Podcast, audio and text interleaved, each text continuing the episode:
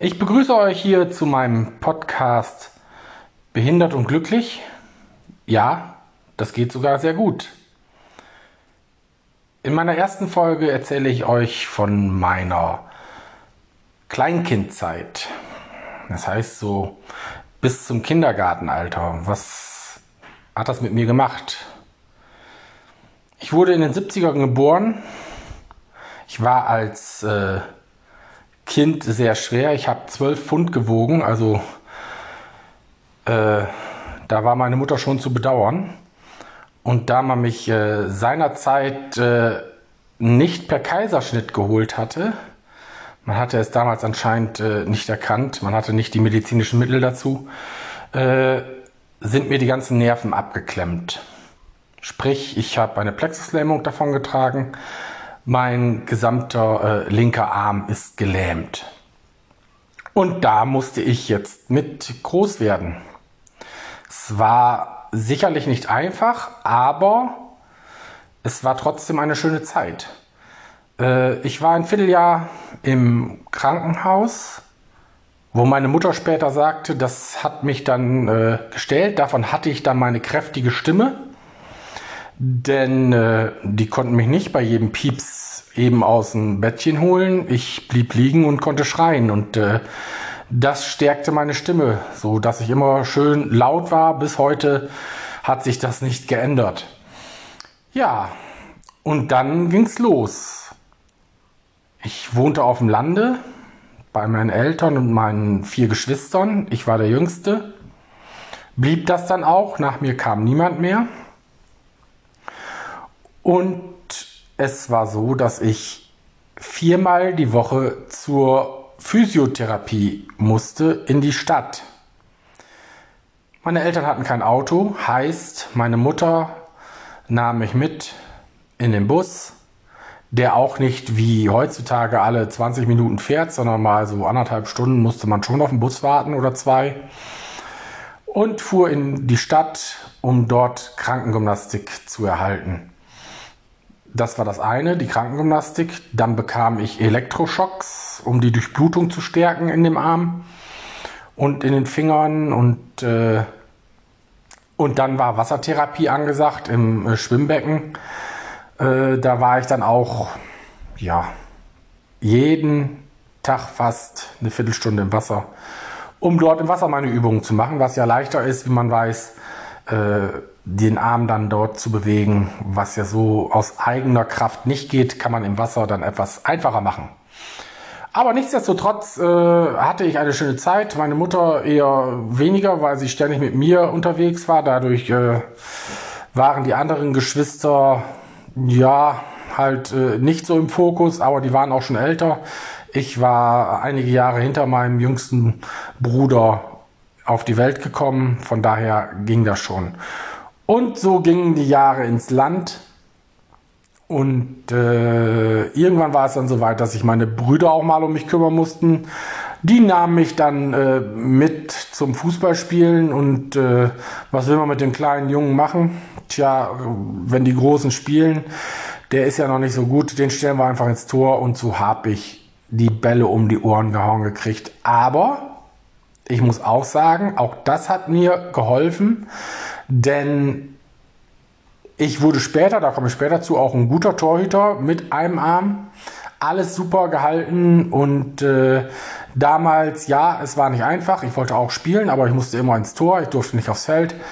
Aber die äh, Reaktionsschnelligkeit wurde immer besser und ich habe mich nach jedem Ball geschmissen und es war super, mir ist auch nie groß was passiert.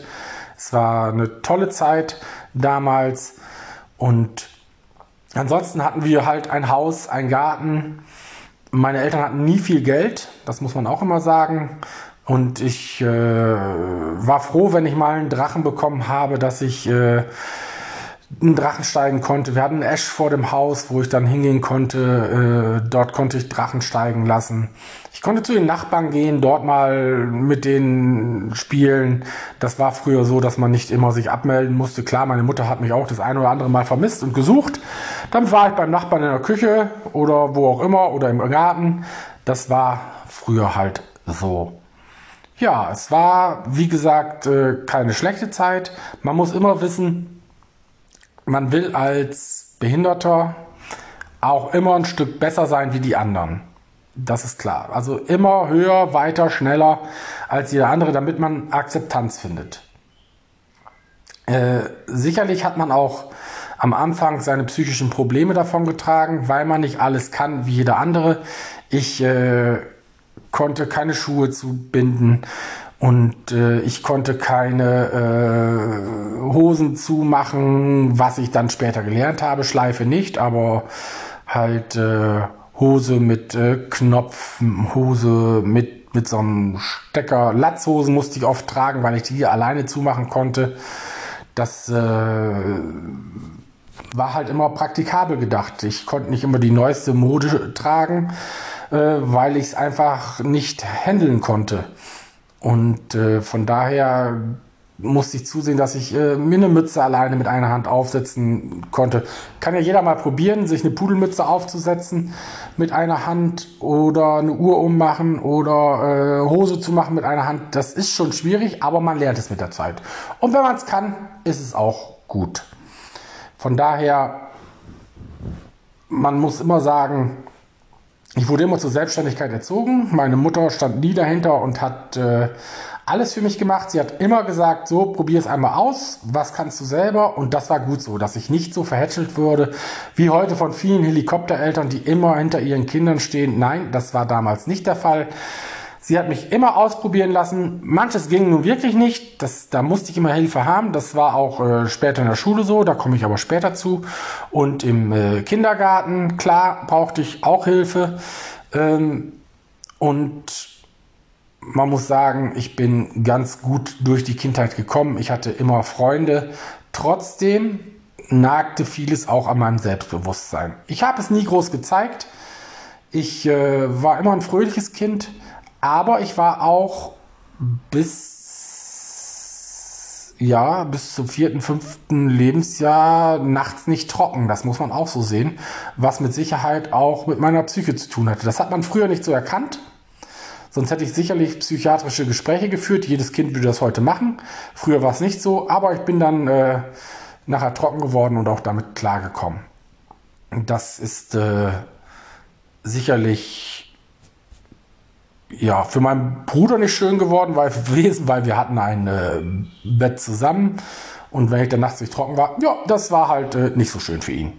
Aber gut, so ist das nun mal gewesen. Ja, Schuhe zu binden war immer ein Problem.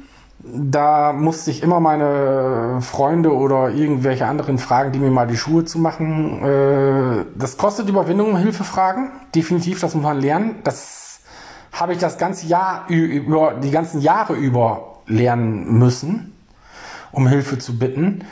Denn äh, da ist schon ein bisschen Stolz dabei man will immer alles selber machen, aber äh, es geht halt nicht immer alles. Und äh, von daher war es immer wichtig, auch mal zu fragen. Es war eine ganz schwere Zeit, äh, wenn man äh, Sport machen musste und dann wirklich seine Freunde fragen musste, ob die, Schuhe zu machen. Ich hatte teilweise äh, Ballettschuhe zum Fußballspielen an, weil das einfach so Gummi äh, sind, die, die ich mit Gummizucht, die ich einfach anziehen konnte und überstülpen. Das war nicht schön. Also das war wirklich Mobbing hoch fünf, wenn man da äh, heute nochmal drüber nachdenkt, dass man da mit äh, Ballettschüchen äh, Fußball gespielt hat. Das war, das war echt hart. Das war eine harte Zeit. Aber gut, äh, auch da bin ich drüber hinweggekommen. Und äh, wie gesagt, wenn ich mit meinen äh, Brüdern Fußball gespielt habe, die haben mir die Schuhe dann schon zugemacht. Da hatte ich meine Fußballschuhe. Da war ich auch stolz drauf, dass ich die hatte, aber sonst so im Kindergarten oder nachher Anfang in der Schule hatte ich halt meine Ballettläppchen und das war äh, weniger schön, muss man sagen. Von daher, später gab es dann Klettverschluss, das war schön, das war gut, die konnte man dann benutzen. Ja, ansonsten in meinem Vorschulalter, wie gesagt, ich war äh, viel draußen, habe äh, mit mir selbst Fußball gespielt im Garten, habe das kommentiert. Ich war äh, ein hervorragender Reporter. Und ich muss sagen, das äh, hat viel Spaß gemacht, äh, im Garten zu spielen, auch wenn es oft alleine war. Aber äh, das war gut, das war gut. Dadurch habe ich auch äh, gelernt, viel zu moderieren, was mir später im Leben auch äh, geholfen hat. Wir waren ja auch nie im Urlaub. Ich war froh, wenn ich mal ins Zeltlager durfte. Das war aber später. Aber ansonsten war die Sommer immer zu, war ich in den Sommern immer zu Hause im Garten oder im Esch am Spielen. Also wie gesagt, Drachensteigen, Fußball spielen. Das war mein Leben. Was anderes gab es nicht. Nachmittags gab es vielleicht mal Fernsehen.